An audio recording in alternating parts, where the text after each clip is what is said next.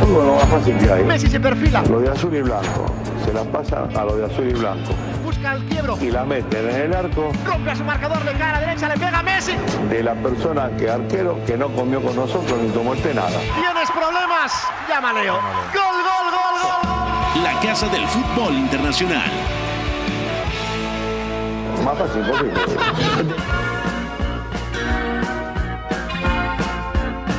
Beto González, muy buenas, ¿cómo le va? ¿Todo bien, señor? Todo bien, amigo, gracias. Abrazo para ti y para todos los que están con nosotros. Está cargadito el programa y hay cosas que vale la pena platicar porque lo del, lo del Arsenal se ve curioso, ¿no? Parece que va a haber movimiento, pero la pregunta es, ¿y el dinero? ¿Y dónde está el dinero, mamá? Como cuando vas a la tienda, ¿no? Y regresas y te preguntan por el cambio y no sabes qué cara poner porque seguramente te lo gastaste en algún dulce, una golosina, ¿no? ¿O lo tiraste? O- Depende. Bueno, tirar el dinero, Beto, ¿en serio eras de esos niños que tiraba el dinero? No, pero en el Arsenal parece que así son. Sí, porque está Edu. Está Edu, que es el que se encarga de los fichajes, el brasileño. Si le suena a Edu, aquel centrocampista que precisamente militó en el Arsenal, que no da una con los fichajes. Eh, también hubo actividad en la Copa del Rey. El Ibiza derrotó 5 a 2 al Celta de Vigo temprano. El Córdoba derrotó también 1 0 al Getafe. El Villarreal se impuso 4 a 1 al Zamora. El Linares cayó como local. El equipo de Paquillo, ¿eh? de Paquillo Mariscal, nuestro compañero en editorial Puscas. Sí. El Linares Deportivo de Jaén contra otro equipo andaluz, en este caso el Sevilla. El primero fue un auténtico golazo por parte de Oscar Rodríguez. Eh, está terminando el partido en Marbella. Cae el, el Marbella 1 a 2 contra el Real Valladolid. Y el Alcorcón, aquel equipo mítico que eliminó al Real Madrid de Pellegrini, derrotó 2 a 1 al Real Zaragoza. Bueno, mucho que platicar. Saludo en los controles a Javidú. ¿Cómo le va? ¿Todo bien? También a Fo en la producción de este espacio. Y vamos a comenzar con la encuesta del día. La encuesta del día. Non poteva farlo venire dagli Stati Uniti senza farlo giocare. La Casa del Fútbol Internacional. Bueno, la encuesta del día relacionada con el Arsenal precisamente. Y le preguntamos a toda la gente, la encuesta disponible en arroba editorial ¿quién sería mejor refuerzo para el Arsenal? Nosotros proponemos cuatro nombres y no, no los estamos sacando debajo de la manga. Nosotros proponemos cuatro nombres que menciona The Athletic, un medio que normalmente es veraz, que nos gusta mucho porque también tiene buenos análisis tácticos y menciona Emi Buendía, que actualmente está en Championship con el Norwich, Julian Brandt, actualmente en el Borussia Dortmund y que además increíblemente no es titular. A mí me sorprende mucho esto de Julian Brandt. Christopher Nkunku, pieza fundamental en el sistema de Julian Nagelsmann, que para algunos en Alemania dicen que podría tener menor protagonismo por la llegada del húngaro Soboslai. Y Julian Draxler, que desde hace mucho tiempo se ha quedado cortito en el Paris Saint-Germain. ¿Con quién te quedas tú, Beto? Um, por necesidades del plantel y por el tipo de jugador que es, yo no pensaba dos veces se iba por Julian Brandt, sobre todo porque me parece que entendiendo que Smith Rowe aún es una explosión y que por ahí necesitamos verlo con un poco más de rodaje y demás, considerando que se va Mesut Özil, considerando lo que al Arsenal le ha hecho falta para atacar entre líneas cuando tiene la pelota, me parece que lo de Julian Brandt, este este Julian Brandt en específico sería tremendo, ¿no? Y sería también mucho lo que no ha sido William y que Mikel Arteta quería que fuera el brasileño, ¿no? Entonces, a mí me encajaría muy bien el alemán. A mí me gustaría también lo de Julian Brandt, que me parece una de las grandes decepciones. O sea, a mí no me cuadra. Es cierto que no atraviesa su mejor momento, pero después de lo que le vimos en el Bayer Leverkusen y por momentos la temporada pasada con el suizo Lucian Fabre, mm, yo creo que tiene todos los argumentos para ser importante en el Borussia Dortmund. Es cierto, está Royce, está Jadon Sancho, irrumpió con mucha fuerza el norteamericano Gio Reina, pero caramba, Julian Brandt, tanto en 3-4-2-1 como en 4-2-3-1, a mí me parece una pieza tremenda. Y si llega al Arsenal, que se hablan de 23 millones de libras, si no mal recuerdo, que creo que podría ser un buen precio, creo que podría encajar perfecto, tanto de media punta o como de interior. Y Mikel Arteta en repetidas ocasiones ha dicho que el sistema que más le gusta es el 4-3-3, Sí. pero dadas a las características de la plantilla, todavía no puede implementar. Imagínate un Thomas Party como medio centro, Dani Ceballos interior diestro y Julian Brandt interior izquierdo. A mí me cuadraría perfecto. Y tres alturas cubiertas, porque Thomas sería el del primer pase, Dani Ceballos sería el organizador para ir buscando con esa conducción, ese buen pase tenso, los avances, y Julian Brandt buscando caer en zonas intermedias, ahí entre líneas flotando espaldas de pivotes, siempre complementándose muy bien, porque aparte una lectura táctica muy, muy potente con los movimientos del 9, que sería Alexandre Lacassette, ¿no? Y además, me parece que sería un elemento que le permitiría convivir mejor a los extremos que hoy tiene Mikel Arteta, ¿no? Considerando que juegan ahora mismo Gabriel Martinelli en la izquierda. Bueno, Aubameyang, ese, ese lugar es de Aubameyang. Claro, pero al final me parece que por, por el tipo de jugador que, que, tiene Mikel Arteta para esa zona, que tiene Martinelli, que tiene Aubameyang, la tendencia es interior, eh, em, extremo con, con, perfil interior, ¿no? Va a salir a pierna cambiada desde la izquierda, ¿no? Y con Bukayo Saka está buscando eso, entonces Julian Brandt también como un argumento para tener ahí ocupada la frontal del área, para amenazar, porque además tiene muy buen golpeo, tiene último pase, buscando desde los extremos, suena muy muy bien, ¿no? Y fíjate, yo quería decir Emiliano Buendía, pero la verdad es que con los extremos que hoy tiene el Arsenal tampoco es, es viable y por ahí uno se nos cae y se va cedido o algo por el estilo o Buendía no cuaja y es un 50-50 que Julian Brandt ni, ni, te da, ¿no? Realmente sería una certeza competitiva. Los números de el argentino, argentino español, Emi Buendía, son tremendos en Championship. Eh, lo revisaba en la mañana. Sí. Siete goles, siete asistencias, es decir, 14 anotaciones producidas en 19 partidos. Entonces también creo que a la larga podría ser un buen fichaje y además quizá no tan caro. Por ejemplo, el portal Transfer Market lo tasa entre 15 y 20 millones de euros. Sí, en 16 millones. Y si lo piensas de aquí a me parece un año como mucho, como un recambio de William definitivo, mira qué potente sería, ¿no? De acuerdo. Aquí dejamos el tema, eh, gracias a toda la gente que está participando en la encuesta. Mira, hasta el momento 27%, Emi Buendía, 53%, Julian Brandt, Christopher Nkunku, que ojo, sería para mí un gran fichaje. Sí. Es de los futbolistas más infravalorados, creo yo, actualmente en la Bundesliga. 7% tiene, según la votación que llevamos, 20 votos hasta el momento. Y Julian Draxler, que a mí no me termina de encajar. Yo creo que Draxler se ha quedado corto en el Paris Saint-Germain y es una pena porque en el Wolfsburg, en el Schalke 04, pintaba para cosas realmente potentes el futbolista alemán. Cambiamos, vamos a la Carabao Cup. El Tottenham, el Tottenham avanzó a la final y espera rival entre el Manchester City y el Manchester United que se enfrentarán mañana.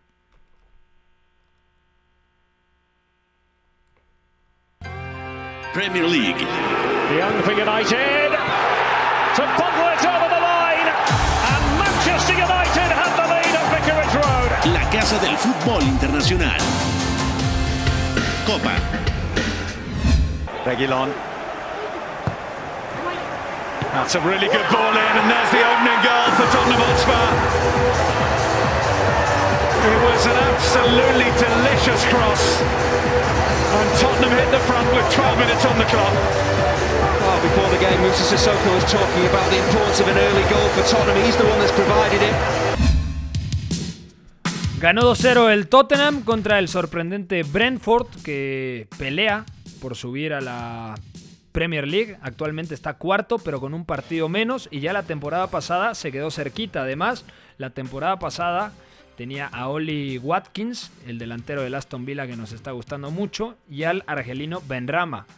Y por los dos, eh, me parece que fueron arriba de 50 millones de euros lo que recibió. Una locura la gestión deportiva del Brentford, que dentro de su eh, departamento de inteligencia deportiva tiene a un mexicano, a Bernardo Cueva, al cual tendremos la oportunidad de entrevistar muy pronto. Platicaremos con Bernardo cómo llega alguien que trabajaba en Chivas, que estuvo de 2017 a 2020 en el rebaño y que ahora trabaja en el Brentford. Bueno, este equipo del oeste de Londres ha caído 0 a 2 contra el Tottenham. La primera anotación la hizo Musa Sissoko al minuto 12, gran servicio de Reguilón y muy buen remate de Sissoko, que hoy se soltó el cabello, hoy estuvo un poquito más liberado, Hoybier fijando más, Sissoko presionando un poquito más arriba, incluso como en la anotación cargando el área rival, y el 2 a 0 cuando parecía que el Tottenham daba un paso hacia atrás, como es habitual en los planteamientos de José Mourinho, cayó el 2-0 del surcoreano Heung-min una muy buena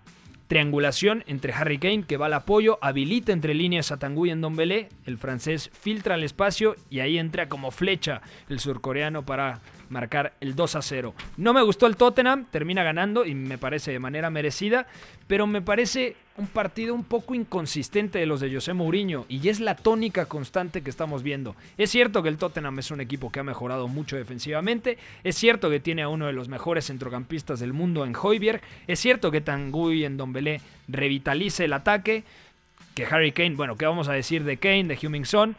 Pero yo creo que hace un mes hablábamos de, ¿está para campeón? Yo creo que este equipo todavía le falta un pasito o dos para poder aspirar a cosas grandes. ¿Tú cómo lo ves, Beto? No, totalmente de acuerdo. Y me parece que a este Tottenham le hace falta calidad. No es algo que no hayamos dicho antes. Y, es inconsistente el partido, sobre todo porque al Tottenham le, le, hace falta ese puntito extra de calidad para jugar realmente a lo que José Mourinho quiere. Pero los conceptos se ven ahí mucho, ¿no? ¿Qué le falta?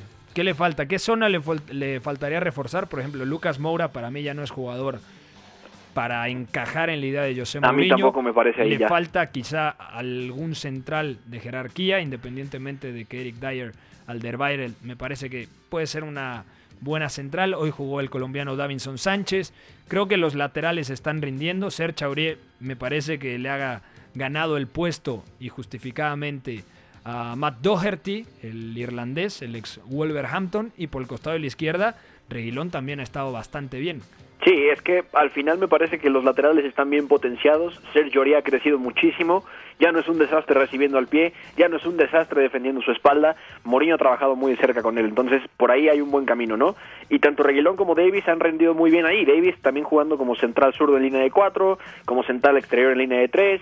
O sea, hay posibilidades, ¿no? Me parece que el, área de oportunidad está en los centrales, sobre todo porque Eric Dyer ya no va a moverse de ahí y me parece que es un recurso muy válido pero entre Davinson, entre este Toby Alderweireld de la 2021, entre Jaffe Tanganga, no haces un central que, que te permita afrontar partidos muy duros, ¿no? Entonces, ahí hay un área de oportunidad. También yo pensaría que más allá del papel de Sissoko, más allá de, de, qué está sucediendo por ahí, seguramente vendrá un cambio en el modelo de juego para ver qué, qué, qué se ajusta en ese rol, porque me parece que lo de Sissoko a la larga no es tan sostenible, es un rol muy muy específico que luego ante otro tipo de rivales seguramente te costará trabajo.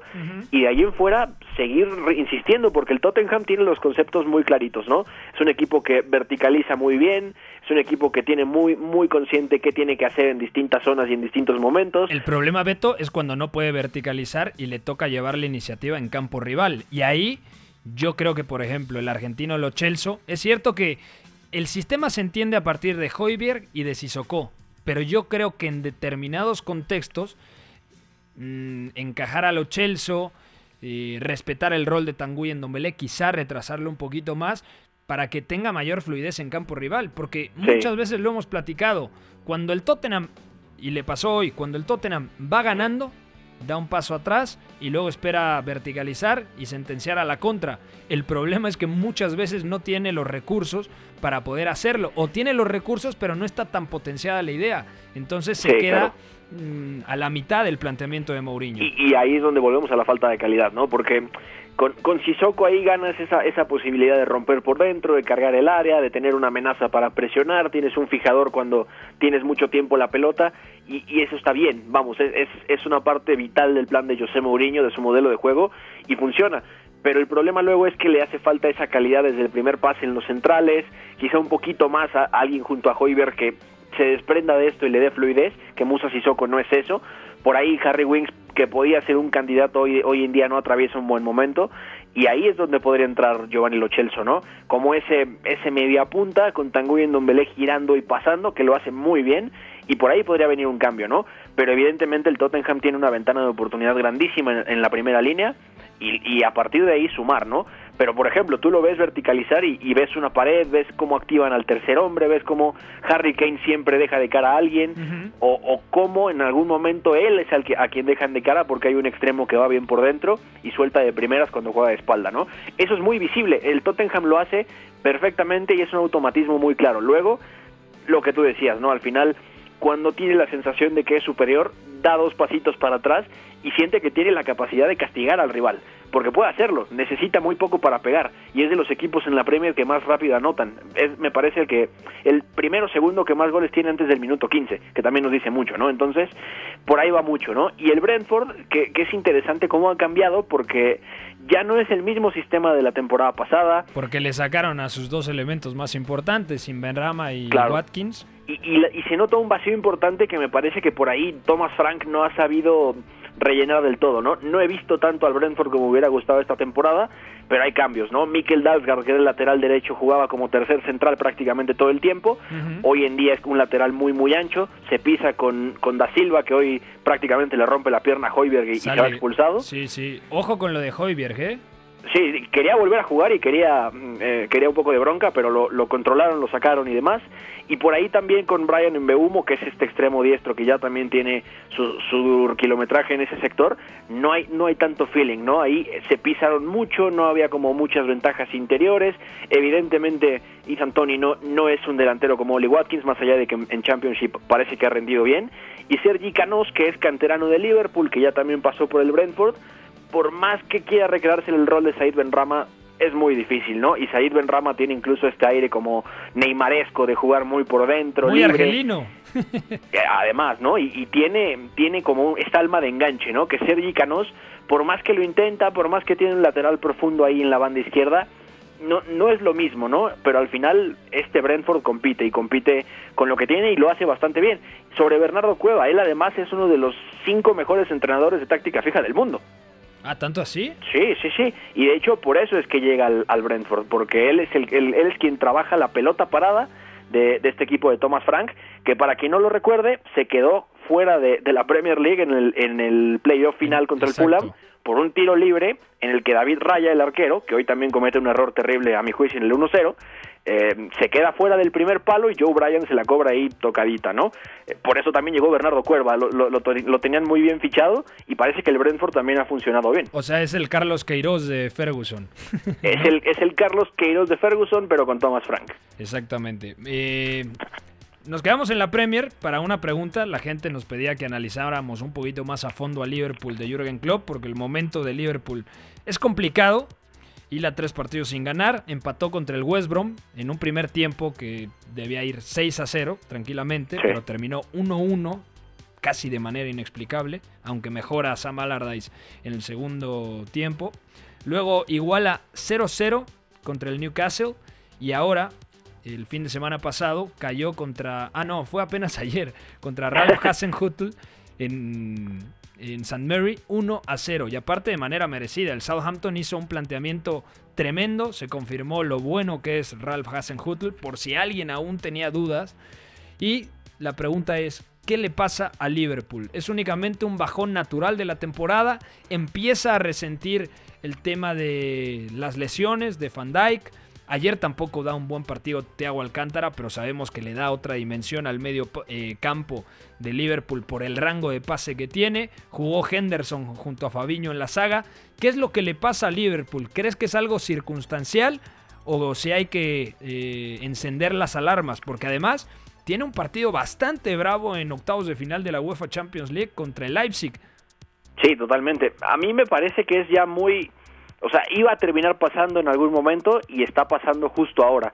Y me parece que, que, no es una cuestión preocupante, sobre todo porque es algo natural y es un proceso que al final todos los equipos se enfrentan, ¿no? Me parece uh -huh. que, y ya lo habíamos comentado aquí cuando fue campeón, cuando quedó fuera de la Champions incluso aquella vez, o sea, el Liverpool al final lleva rindiendo mucho tiempo a un nivel irreal y eso a la larga se vuelve insostenible. Y cuando vienen lesiones como, como Thiago que quedó fuera, como Virgil van Dijk que va a estar fuera bastante más tiempo, eh, centrales que están terminando de adaptarse como Rhys Williams y Nathaniel Phillips, me parece que es es explicable a partir de esto, se comprende y no es, es un bache. Me parece que el Liverpool al final mentalmente está, está en otro lado y es un equipo al que la adversidad normalmente no le pesa demasiado, no es como que, otros. ¿Crees que ya alcanzó su pico? Por ejemplo, en la primera temporada, cuando llega Klopp, juegan la final de la UEFA Europa League que pierden contra el Sevilla en 2016.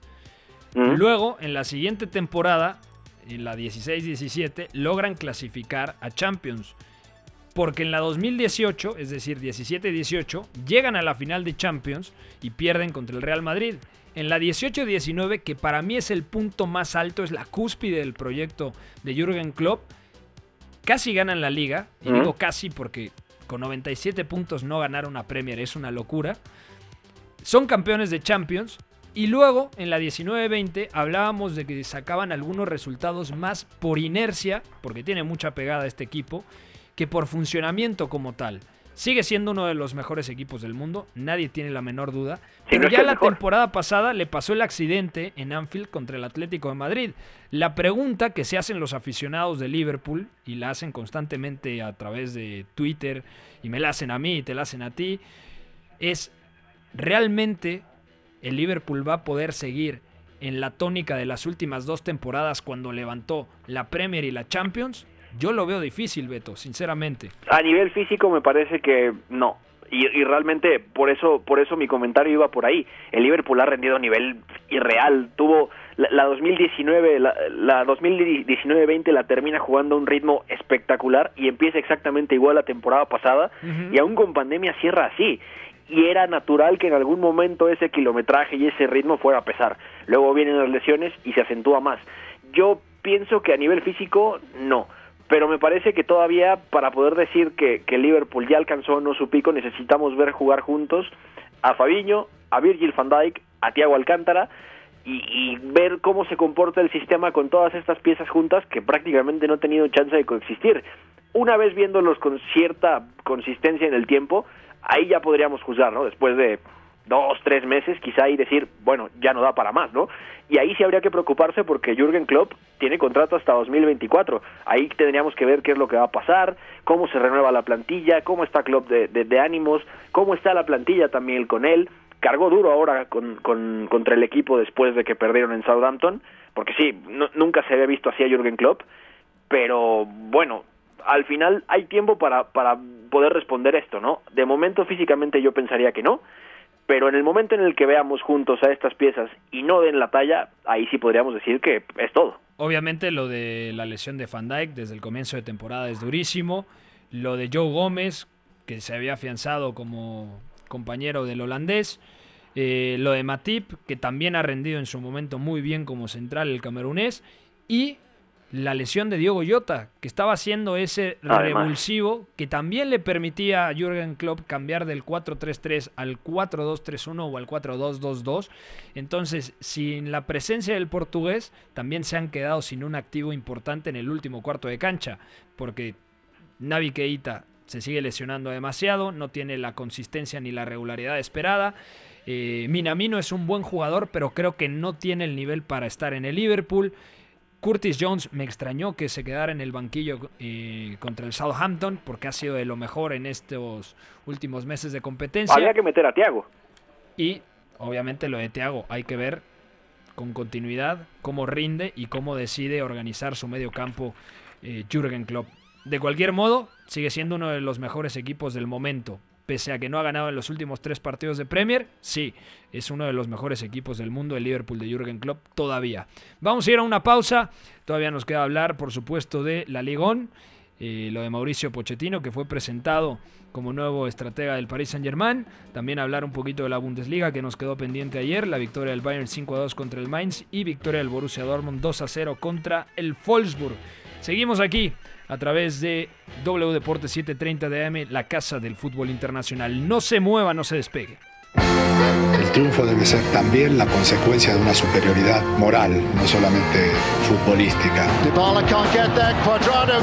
Si en el triunfo no están implícitos los recursos, si los recursos nos dan igual, estaríamos dándole a la sociedad un mensaje terrible. Somos la resistencia, la casa del fútbol internacional.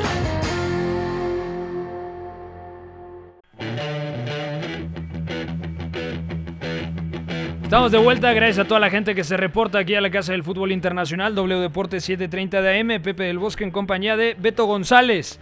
Ya hablamos del mercado de fichajes, lo que suena para el Arsenal, también de la victoria del Tottenham contra el Brentford, que además no mencionamos, Beto, que el Brentford ya había eliminado a tres equipos de Premier League. Si la memoria no me falla, fue al West Brom, al Newcastle y Bueno, no, no recuerdo el otro. Quizá el otro fue el Fulham. ¿no? Al Fulham. Al Fulham, ¿no? Sí, sí, correcto. De acuerdo. Eh, vamos a pasar a la Liga On, porque hay un tema que nos habían pedido, que habláramos de Mauricio Pochettino y su llegada al Parque de los Príncipes. Ligue 1. Le centre et le but pour euh, l'Olympique lyonnais. La casa del fútbol internacional. Beto, ¿fue la mejor decisión desde tu punto de vista destituir a Thomas Tuchel? Antes de tocar lo de Mauricio Pochettino, la reflexión tiene que ir dirigida a lo de Thomas Tuchel. ¿Realmente se precipitó la directiva del conjunto parisino? A nivel deportivo, táctico, yo pienso que no. Digo, yo pienso que sí, más bien, perdón.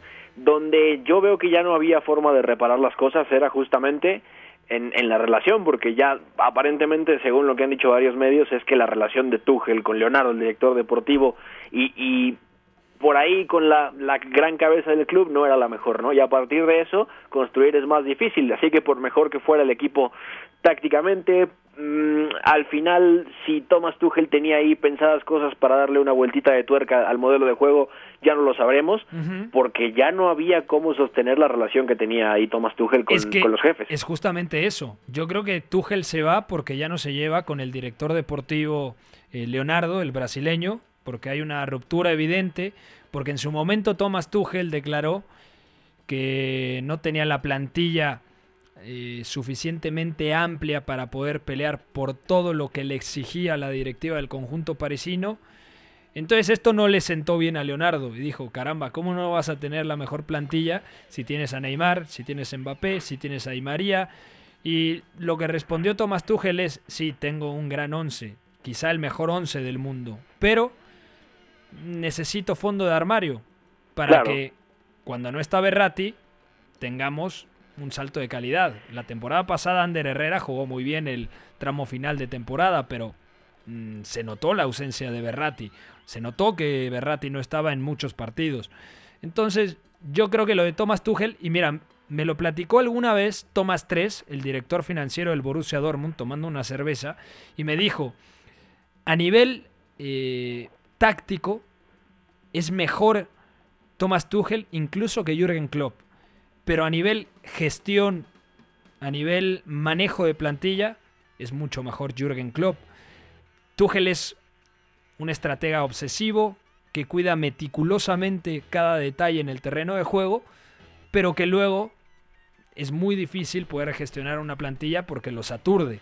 Y, y, de hecho también a nivel a nivel gestión y a nivel de comunicación con los jefes, muchas veces se ha hablado Choca. que Thomas Tuchel es, es, es chocante porque Claro. es un entrenador que justamente cuidando estos detalles raya en, en ciertas cosas obsesivas, incluso en la alimentación, que eso es algo que se ha hablado mucho de su paso por el Dortmund, Sí.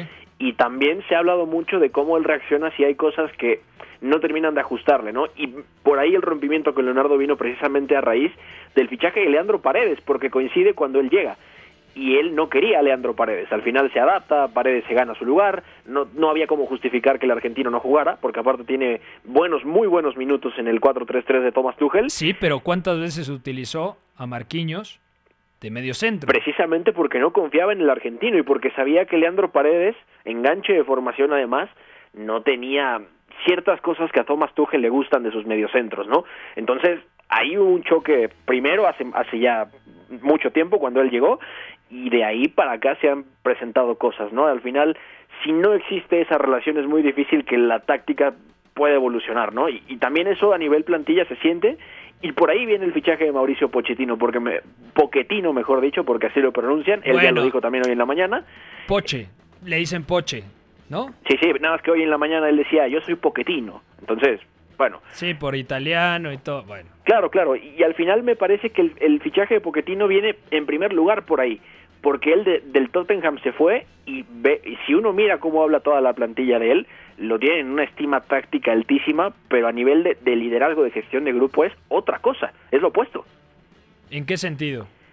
Mauricio Poquetino, y, y dicho varias veces ya por varios jugadores del Tottenham, Harry Kane, entre ellos Dele Alli, Dele Alli, Harry Kane, Musa Dembélé en su momento, Eriksen. Christian Eriksen, que fue, me parece que fue el mejor momento de la carrera del danés además, Totalmente. decían que era un liderazgo bastante asertivo, que era, que era ese tipo de líder que te convencía y que era muy, muy suave, pero tenía la fuerza para transmitir lo que quería dentro de la cancha.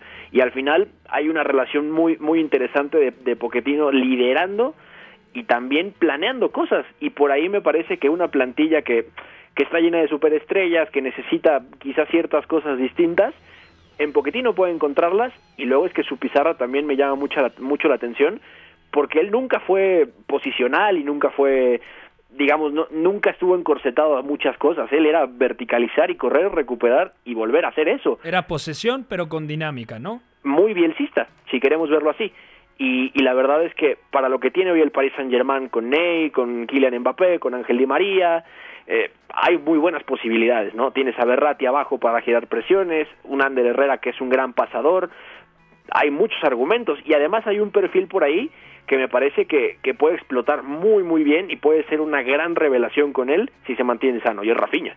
Podría ser, sí, sí. Eh, tocas algo que es elemental, si Rafinha Alcántara está sano, pero cuántas veces hemos visto que ha sido minado por las lesiones el canterano del Barcelona. Sí, no. Es, Di María, es terrible. Di María termina contrato. Draxler, bueno, ya lo platicábamos al comienzo de este programa. Lo más posible es que salga. También se hacía eco en la prensa francesa que había pedido a Eriksen, que no cuenta para Antonio Conte en el Inter, y Dele Alli, con el que no cuenta eh, José Mourinho en el Tottenham. Y ahí hay algo interesante, Pepe, porque en las salidas del Paris Saint-Germain sigue figurando precisamente Leandro Paredes. Entonces, si, si el argentino se va y, y se abre ese cupo, me parece más que comprensible que Christian Eriksen sea el que ocupe ese lugar. Y ya por ahí luego veríamos Pero, cómo eh, encaja Dele Alli.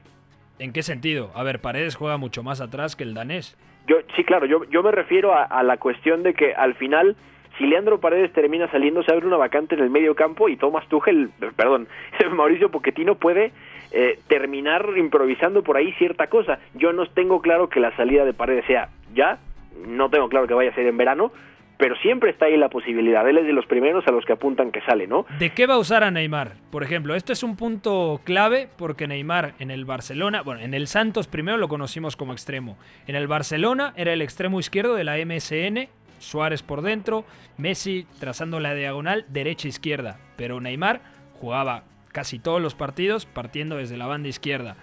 En el Paris Saint-Germain da el paso adelante y ya juega más como media punta, ya sea en 4-2-3-1 o en 4-2-2-2.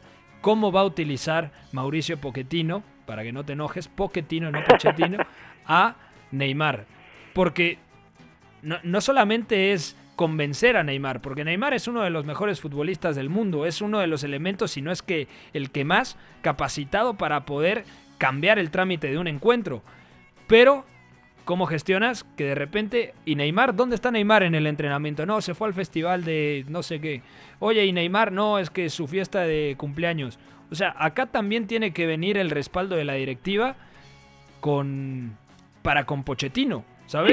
Sí, to- to- totalmente, ¿no? Ahí va a necesitar mucho apoyo, va a necesitar de vez en cuando cierta artillería pesada para mantener cierto orden que es básico, que es elemental, pero una vez centrado eso, que me parece que puede suceder, y, y sobre todo también porque es un ciclo nuevo y, por ahí ya hay otras cosas que descubrir y ya no hay cosas quemadas como con Tuchel, eh, yo pensaría que Mauricio Pochettino puede convencerlo de hacer cualquier cosa, pero yo lo veo sobre todo de dos maneras. Media punta en 4-2-3-1 porque fue básicamente el esquema base de, de Pochettino en, en Londres, en el Tottenham. Sí, pero el media punta era Dele Alli, que ahí Sí. hay truco, ¿estás de acuerdo? Dele Alli Totalmente. era mucho más enfocado en cargar el área, sobre todo Eriksen media punta por la derecha, trazando ese pase diagonal para que el propio Dele Alli cerrara a segundo palo. Exactamente, ¿no? Y, y al final por ahí él invierte los roles de, de Musa Dembélé, que termina siendo un crack como doble pivote y Dele Alli en- ahí en ese rol, ¿no? Puede ser ahí o puede ser como como es que me lo imagino incluso en un en, como falso 9 en un 4-3-3, porque al final Mauricio Pochettino nunca ha tenido la figura de un enganche, jamás, jamás en, en su carrera como entrenador, pero me parece que puede ser la hora en la que en la que se abra esto y sobre todo porque con el, todo el material que tiene arriba para jugar como él quiere, para jugar como él ha sentido y para para ver algo eh, que nos recuerda a su Tottenham, necesita que Neymar juegue por dentro y con libertad a lo ancho para ir pisando las zonas que necesita y constantemente estar lanzando. Si esta es la idea, yo lo veo ahí, así como así como lo he dicho ahora. Pero ya si se adapta y, y demás, habrá que ver qué rol tiene. De momento yo veo estos dos. A mí me emociona mucho lo de Poquetino, Mbappé, Neymar, Di María, incluso elementos de segunda línea que creo que pueden aportar mucho en su esquema, el español Sarabia, Rafinha, lo que comentabas de Marco Berratti, a ver qué hace con la central porque y con el medio centro, quién juega ahí, Paredes, está Danilo Pereira, la opción de Marquinhos, que ha utilizado al portugués Danilo Pereira de central y a Marquinhos de medio centro, algo muy raro. Hay que ver si da el paso adelante Kimpembe, que me parece que es un buen central con 25 años, aunque aún tiene fases de desconexión. Hay que verlo, hay que verlo. Me parece un gran estratega en un equipo con muchas figuras y que creo alcanzó la, la cúspide, alcanzó su máximo, su prime, con Thomas Tuchel siendo subcampeón de la UEFA Champions League. Hasta aquí dejamos el tema de la Liga On, del Paris Saint Germain. Vamos ahora a la Bundesliga, Alemania. Томас Мюллер, человек, с которого сегодня началась победа. Бундеслига. La casa del fútbol internacional. И Бундеслиги я не исключаю, что и мира вообще. Sancho. Header from Akanji! It's taken its time. Six minutes past the hour. Manuel Akanji breaks the deadlock with a thumping header.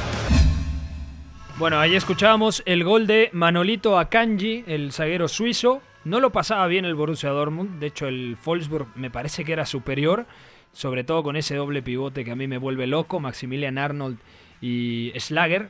¿Qué, qué centrocampista es el austriaco? Eh, le estaba costando mucho trabajo, llega, llega el gol en pelota parada, centro de córner de Jadon Sancho, remate del suizo Akanji y luego el propio Jadon Sancho en un contragolpe termina marcando el 2 a 0 definitivo. Pero no es el Borussia Dortmund que esperamos todavía, no es el Borussia Dortmund que se presumía tendría un cambio con la llegada de Edin Terzic.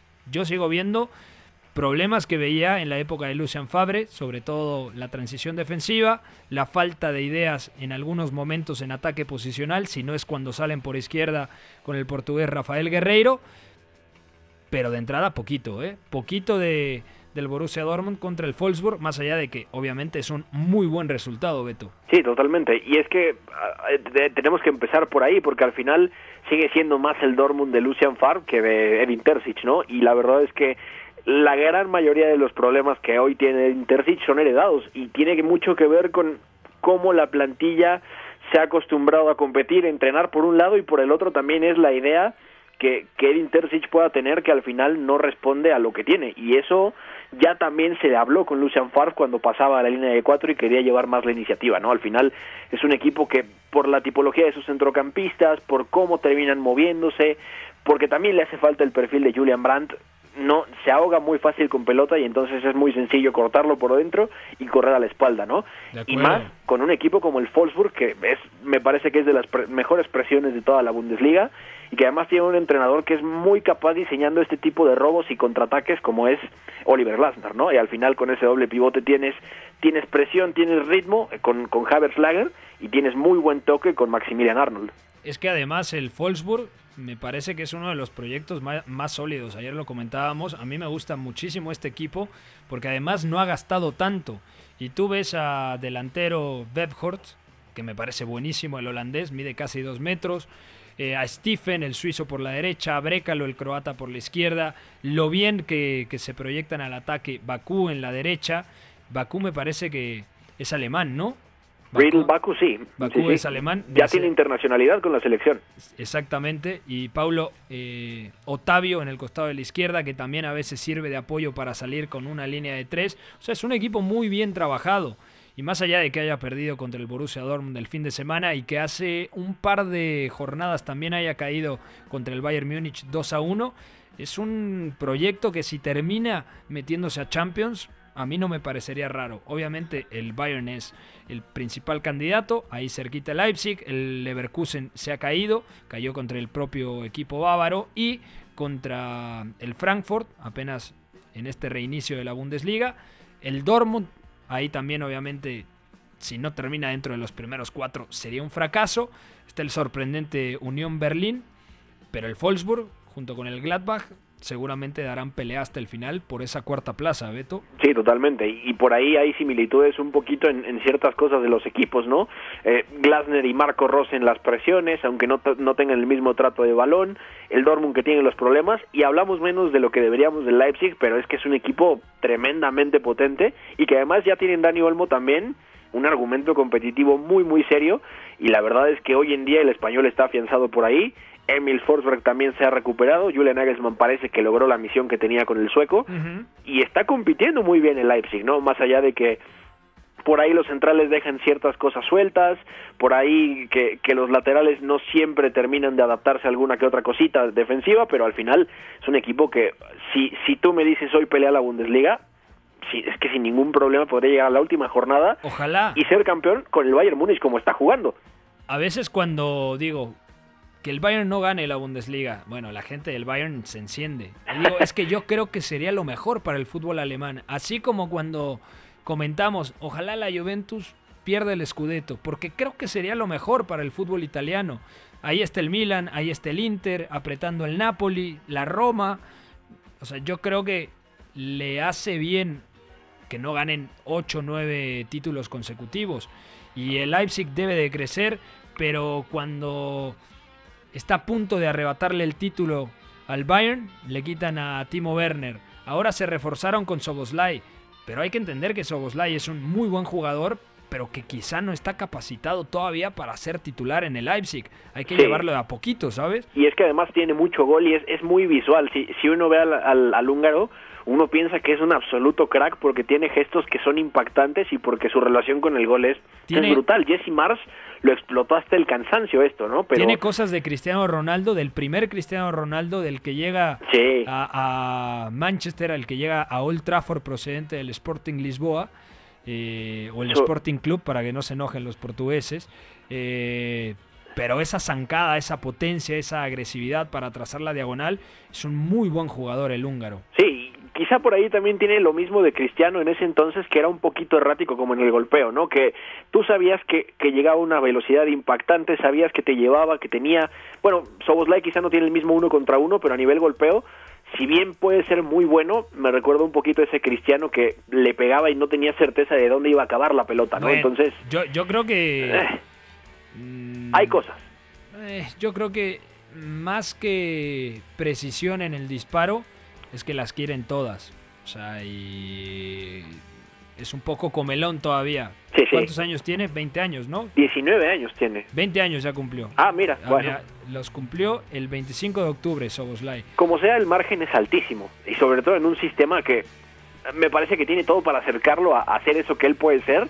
Y por ahí ganar una sensibilidad que por ejemplo, cuando llegó Dani Olmo también nos cuestionábamos un poquito cómo iba a adquirirla y al final es ya, incluso se parece a veces a, lo que hacía en el Dinamo de Zagreb, pero ya con una calidad superior. Soboslai puede llegar a, esa calidad sin ningún problema con Julian Y además lo veremos en la próxima Eurocopa. Hay que recordar que fue diferencial y marcó el gol que le dio la clasificación a, a Hungría para la próxima Euro. Entonces, lo de Soboslai a mí me parece espectacular, pero piano piano, hay que llevarlo de a poquito.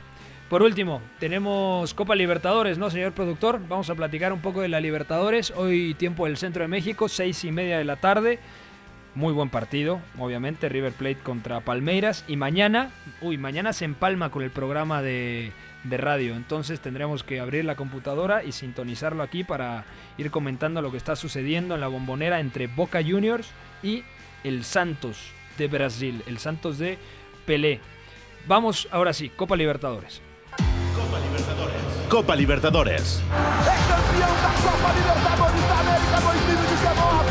La casa del fútbol internacional. Bueno, el jefe de información que no se ha aparecido en enero, el infeliz, eh, nos dijo, hablen por favor de la Libertadores, Milton Casco vuelve al equipo, Marcelo Gallardo ya no cuenta con Lucas Prato porque se fue al Feyenoord de Rotterdam, de, Holanda. Eh, pero me parece que son dos semifinales tremendas. River creo que es ligeramente favorito a Palmeiras. Y lo de Boca Santos, a mí me llama mucho la atención lo de Santos porque eliminó a Gremio, ¿sabes? Que para mí Gremio era el brasileño más potente ahora mismo. ¿Tú cómo lo ves, Beto? No, totalmente de acuerdo. Y, a mí me parece que de estas semifinales el máximo favorito sigue siendo River, ¿no? Sobre todo por cómo tiene tiranizada la Libertadores, porque es un equipo que en esta, en esta serie de, de eliminación directa es muy difícil que le falle el pulso. No le pasa lo mismo que en Argentina, que no ha sido capaz de ser campeón con Gallardo, pero en, a nivel continental es que es un equipo que resuelve perfectamente y que además tiene un sistema que le permite imponerse a los demás, ¿no? Hoy en día tú, tú ves a un River que tiene un Jorge Carrascal que está maravillando a toda Sudamérica. Qué jugador, ¿eh? Qué jugador. A este lo van a vender por 20 millones, ¿eh? Y fíjate que a mí, siendo Carrascal un jugador que tiene toda la facha de ser un enganche, me, me Te parece gusta más que por izquierda. Sí, es que juega mucho por la izquierda Sí. porque a veces enroca mucho con Nico de la Cruz, ¿no? Que puede partir como extremo, termina jugando como interior, como ya también pasó con, con el profe Tavares en Uruguay. Y Carrascal juega mucho más aislado y cuando interviene tiene un impacto tremendo. Pero a lo que voy es, por el tipo de jugador que es, puede ser mm, todo lo que Juanfer Quintero no llegó a ser, imagínate, ¿no?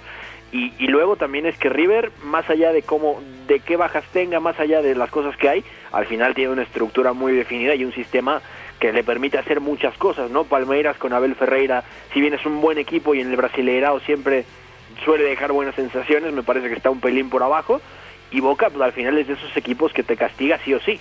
Ojo con los títulos de Gallardo, lo decías muy bien. No ha ganado la Liga Argentina. Ha ganado, me parece que son tres copas y una. Supercopa. Y luego en, Sudamérica, lo de la Sudamericana de 2014 contra el Atlético Nacional, la Recopa Sudamericana de 2015, la Libertadores de 2015 contra Tigres, la Recopa Sudamericana de 2016, la Libertadores que le gana a Boca en el Bernabéu en 2018 y la Recopa Sudamericana en 2019. Es decir, el mejor equipo de la década, sin duda. Buen partido para verlo, para disfrutarlo. Eh, seis y media arranca eh, el día de hoy. River contra Palmeiras. ¿O es Palmeiras contra River? Me parece que el primer partido es en Brasil. ¿no? En, es en, en Argentina, ¿En el Monumental de Núñez? en el Monumental. Ok, Los argentinos abren eh, 5 y Entonces, 6 de enero ok, y perfecto. 12 y 13 las vueltas son en Brasil. Ahí está. Beto González, ya nos vamos. Te mando un fuerte abrazo, amigo. Fuerte abrazo amigo para ti y para todos los que nos escucharon. Mañana mucho fútbol, ¿eh? Mañana mucho fútbol, no van a llegar los Reyes, cuidado niños, hay un porqué, porque hay un Barça Atlético, hay un Milan Juve, hay un Manchester City, Manchester United, también muy temprano arranca la Serie A, la Ligón, bueno, mucho fútbol, bonito 6 de enero, pásenla muy bien, gracias a Javidú en los controles, a Fue en la producción de este espacio, la Casa del Fútbol Internacional, W Deportes cierra el talón este martes, el talón, ¿eh? el telón el día de hoy. Fuerte abrazo, que la pasen muy bien. Hay una relación entre la práctica del cuerpo que se expresa en las manos y el cerebro, pero el fútbol ha suprimido esto. De modo que se trata fascinantemente de un ejercicio que nos devuelve en el tiempo a lo que fuimos en el origen, pero también una vez que nos aficionamos a este juego, nos regresa a la infancia, al niño que fuimos. Gracias por sintonizar la Casa del Fútbol Internacional. Entonces el fútbol es en ese sentido una maquinaria para regresar en el tiempo en un doble sentido. Por W Deportes, la frecuencia del fútbol internacional.